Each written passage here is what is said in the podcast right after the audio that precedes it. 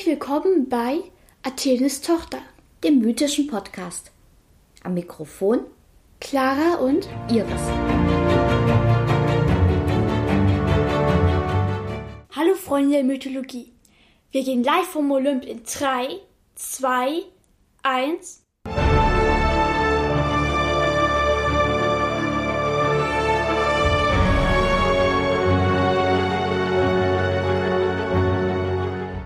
Wir sind ja inzwischen bei Episode 10 angelangt und jetzt wird es auch endlich mal Zeit, dass wir uns um die Göttin kümmern, die unserem Podcast ihren Namen gegeben hat, nämlich Athene! Sehr gut.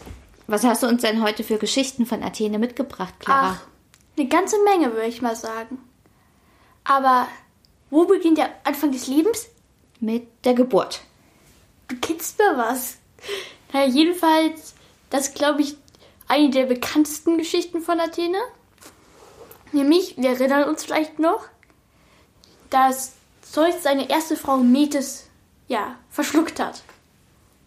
Du erinnerst dich nicht, oder? Doch, ich erinnere mich doch. Und ist nicht dann, während sie verschluckt war, das Kind auf die Welt gekommen? Ja.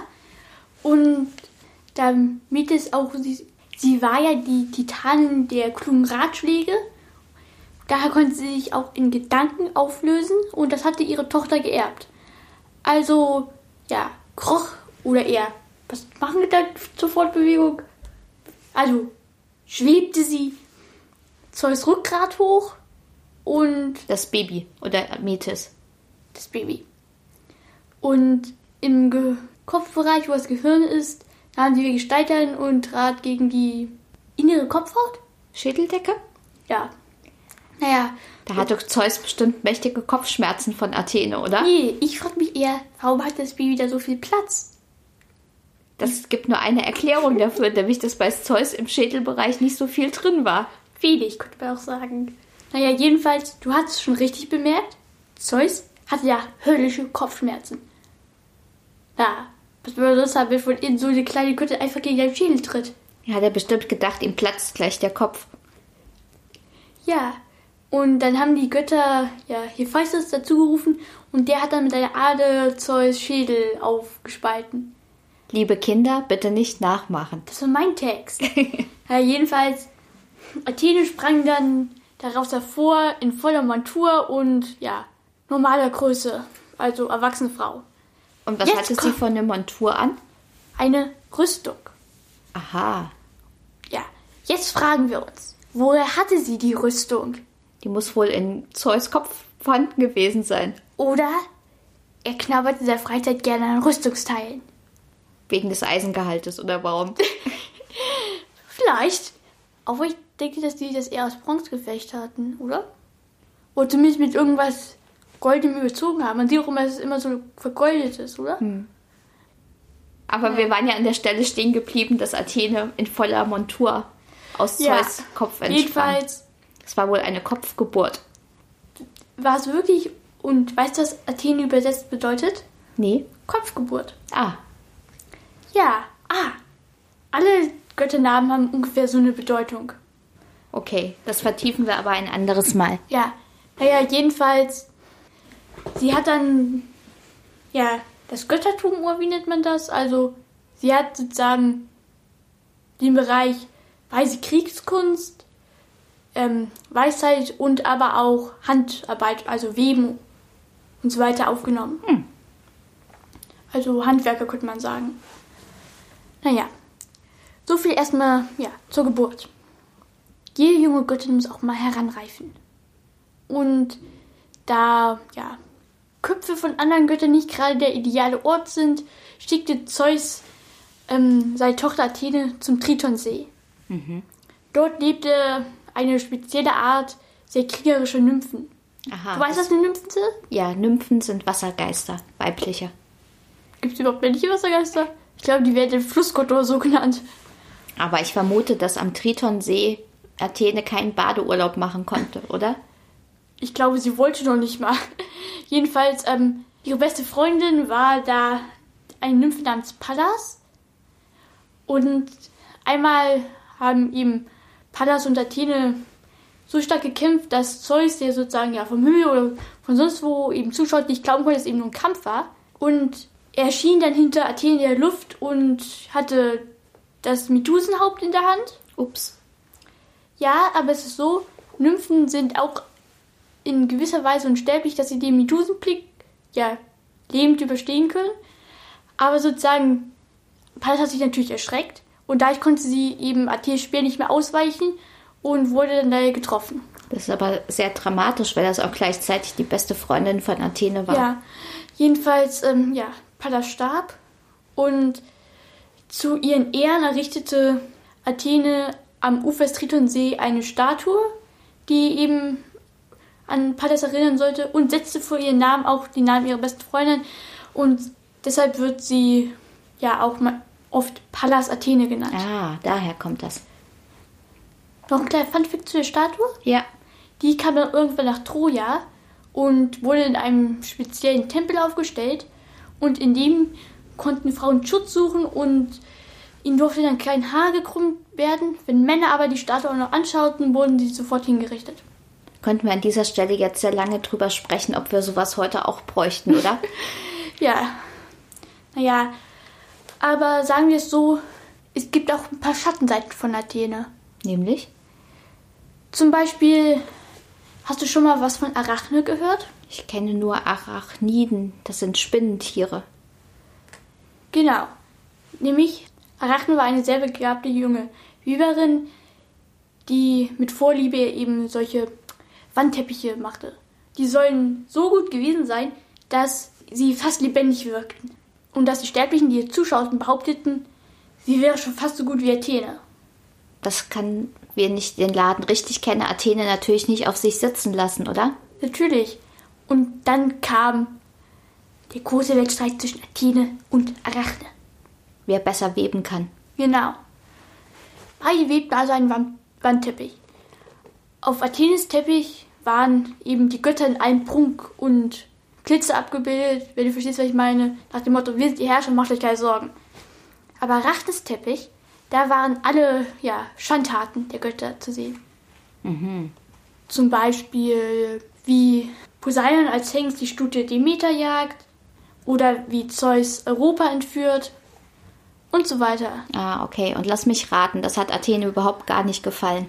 Natürlich nicht. Und hier kommt der Kindergartenteil. Sie hat, naja, begonnen auf Arachne einzuprügeln. Ah. Aber sie war wahrscheinlich viel stärker als Arachne, oder? Natürlich. Und was glaubst du, was ähm, Leute machen, wenn was die umstehenden Zuschauer eben gemacht haben? Wäre das heute, würde ich sagen, sie haben es gefilmt und auf Facebook hochgeladen, aber das ging ja damals noch nicht. Stattdessen Rumgestanden und geklatscht. gelacht. Hm. Das fand Athene natürlich auch nicht toll und hat ihn erstmal Standpauke gehalten. Währenddessen wollte aber ähm, Arachne sich dann selbst erhängen. Sad Life und so. Wer versteht, was ich meine? Aber ähm, auch das hat Athene nicht gepasst, weil für sie war Selbstmord eine Form des Ausdrucks, man kommt nicht mit seinem Leben klar und das ist und Selbstmord war in ihren Augen eben feige. Und deshalb hat sie Arachne in unsterblich gemacht und sie in eine Spinne verwandelt. Hm. Ist auch nicht so toll, oder? Daher kommt eben auch das Wort Arachne in Bezug auf Spinnen. Ah, okay. Aber nicht nur eben bei Handwerkern hat Athene was mitzumischen, sondern auch in der Musik. Aha. Hat sie denn irgendwie ein besonderes Instrument gespielt oder Erfunden. Aha. Erfunden. Was glaubst du welches? ein Saxophon? Okay, du guckst gerade, als ob das nicht der Fall ist. Dann lass es uns wissen. Die Flöte. Aha. Das heißt, was mit dem Saxophon gar nicht mal so schlecht. Aber trotzdem, das wurde sehr viel später erfunden. Okay. Falls falsch ist, ich habe keine Ahnung in Musikgeschichte. naja, jedenfalls, ähm, sie hat eben eine Flöte hergestellt und als sie dann eine Melodie darauf gespielt hat, fand sie es fabulous. Aha. Und als sie es dann aber den anderen Göttinnen vorgespielt hat, haben die nur angefangen zu kichern. Äh, Das hat wahrscheinlich Athene auch nicht besonders gefallen, oder? Und als sie nachgefragt hat, haben die anderen ihr erzählt, dass sie dabei ein total komisches Gesicht hat. Okay, also so mit aufgeblasenen Wangen und so. Ja, hervorquellenden Augen. Und aus Frust darüber hat Athene dann die Flöte weggeworfen und verflucht, dass derjenige, der ähm, die ihn aufhebt, selbst verflucht ist. Aber dazu kommen wir später, bei einem anderen Gott. Rate welcher? Ich weiß nicht, aber noch nicht spoilern. Kommen wir zur vorletzten Geschichte von Athene. Sagt dir der Name Theresias was? Theresias. Ah, doch. Der kommt doch, glaube ich, in mehreren griechischen Tragödien vor und ist da ein blinder Seher, oder? Genau, und heute kommen wir zu der Story, warum er blind und ein Seher ist. Aha. Nämlich einmal hat Athene ja in einem Waldsee gebadet und wurde dabei zufällig von einem älteren Sterblichen gesehen. Zufällig. Wer hat er Zufällig. zumindest gesagt? Zufällig ernsthaft. Es gab auch anständige Menschen zur damaligen Zeit, Okay, die vielleicht zufällig da sind. Das glaubt man immer nicht, wenn man sich deine Geschichten anhört. Dann danke auch. Jedenfalls ähm, hat Athene ihn erblinden lassen. Ich glaube, Grund ist verständlich.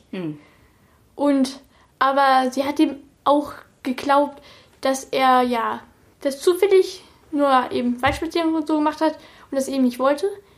Und hat ihm dadurch die Gabe gegeben, mit, Vogel, äh, mit Vögeln reden zu können. Und dadurch wurde er eben zum blinden Seher. Verstehe. Was irgendwie auch so ein bisschen paradox ist, finde ich. Ja. Naja, und wir wissen ja, Athene ist ewige Jungfrau. Und trotzdem hatte sie ein Kind. Fragen wir jetzt nicht genauer nach, wie das sein kann, oder? Doch. Dann sag's uns. Okay, fangen wir mal an. Vater, Keine Ahnung. du darfst mal spicken. Auf deinem Zettel steht Hephaistos. Aber das ist doch der Gott der Schmiedekunst, oder? Ja, War das nicht der, der auch den Klumpfuß hat? ja. Aber sehr wahrscheinlich ähm, stand auf sie, weil sie eben beide Handwerker waren. Ah, okay. Naja, jedenfalls, wir wissen, Athen macht sich nicht aus Männern und hat ihn die ganze Zeit abblitzen lassen. Ähm, aber er hat sie auch einmal eben verfolgt und dabei kam etwas von seinem Schweiß. Damals war es, glaube ich, Mohl, dass sie so einen Schlitz im Rock hatten. Frag mich nicht warum. Okay. Ich glaube, es gibt es heute auch noch. Glaube ich jedenfalls.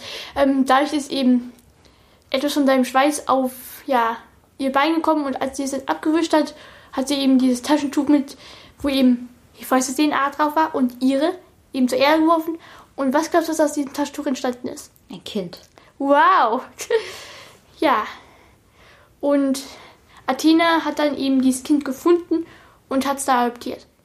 Und was glaubst du, wie hat sie es genannt? Keine Ahnung. Sie hat einmal im Leben die Möglichkeit, einem Kind einen Namen zu geben. Und sie nennt es Erichtonius. Okay. Kann man sich auch was Schöneres vorstellen, oder? Genau.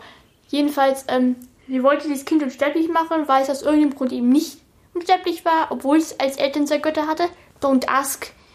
Ähm, und die hat es hier an einer Stelle eingeschoben.